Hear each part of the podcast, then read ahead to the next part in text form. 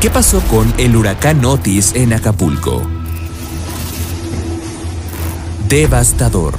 Así fue el paso del huracán Otis no solamente por el Acapulco turístico, el de los hoteles y bares, el de la perla del Pacífico, sino también a través del otro Acapulco, el de los barrios y el de las zonas rurales. Lo que empezó como un ciclón tropical normal en cuestión de horas evolucionó para convertirse en un huracán no solamente de categoría 5, sino el huracán de mayor intensidad que ha impactado en esta parte de México según el Centro de Huracanes del Pacífico Central.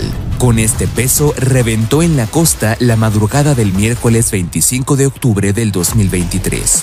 Un día después, el gobierno de México reportó a por lo menos 27 personas fallecidas y a 4 desaparecidas. Pero las cifras eran solamente un saldo temprano y aún faltaba la evaluación de los daños materiales. ¿En dónde quedaron los coches, las fachadas de las casas, los techos y ventanas de los establecimientos, las pertenencias, la comida, los familiares?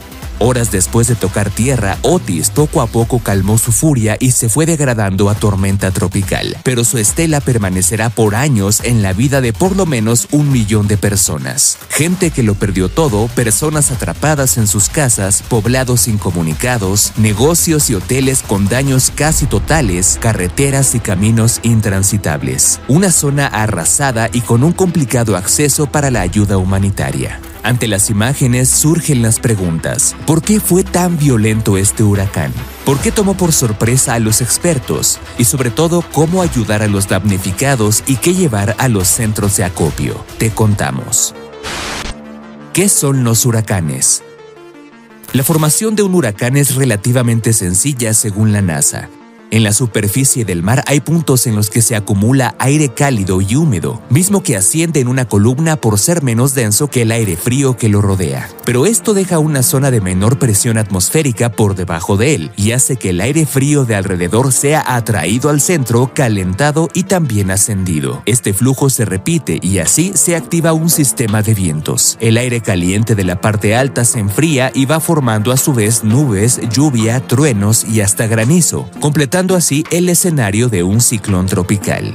Dependiendo de la velocidad sostenida de los vientos, estos fenómenos pueden clasificarse como depresión tropical con vientos de menos de 63 km por hora, tormenta tropical con vientos de más de 63 km por hora, estado en el que ya reciben un nombre propio, y finalmente huracán, con vientos sostenidos a partir de los 116 km por hora. Estos últimos también se llaman tifones o ciclones, dependiendo del lugar del mundo en donde se formen. Según la escala Los huracanes se clasifican en cinco categorías, dando la máxima jerarquía a los que superan los 249 kilómetros por hora. Otis, lo impredecible de la naturaleza.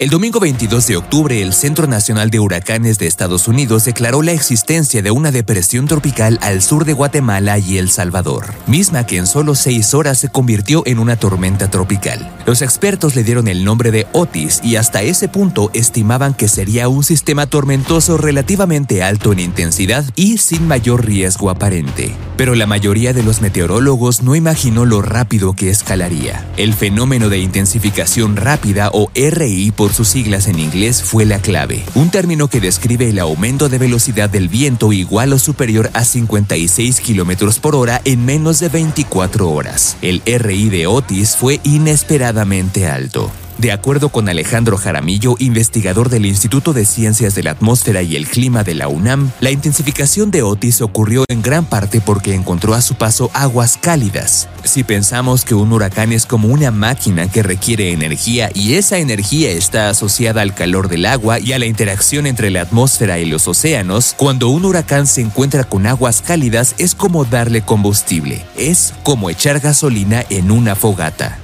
Así ocurrió con Otis, que en cuestión de 12 horas pasó de ser una tormenta tropical con vientos sostenidos de 64 kilómetros por hora a un huracán de 270 kilómetros por hora. Al mediodía del martes 24 de octubre fue declarado huracán categoría 1 y a las 9 de la noche del mismo día ya era categoría 5. A las 3 de la madrugada del miércoles 25 tocó tierra.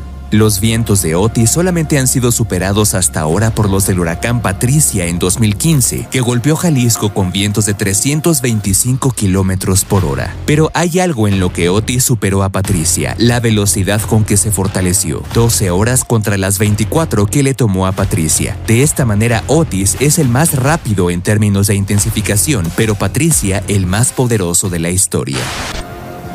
Los daños en Acapulco. El panorama en Acapulco es desolador. La fuerza de los vientos fue tal que arrastró vehículos, derribó paredes de edificios, tiró árboles y postes de luz, despedazó mobiliario y tumbó más de 50 torres de alta tensión, dejando sin electricidad a la mitad de la población. Muchos pobladores salieron a las calles buscando agua y alimentos y en algunos establecimientos abandonados hasta se han reportado saqueos. Las lluvias provocaron el desbordamiento de los ríos Papagayo, Balsas y Truchas, varios derrumbes carreteros como en la autopista del Sol y la carretera federal, así como deslaves de cerros. La zona de Punta Diamante, la más lujosa y moderna del puerto, es una de las más afectadas. Pero también están las comunidades empobrecidas que viven en cerros y en casas de materiales frágiles, donde aún no se han dado reportes de daños. ¿Cómo ayudar a Acapulco?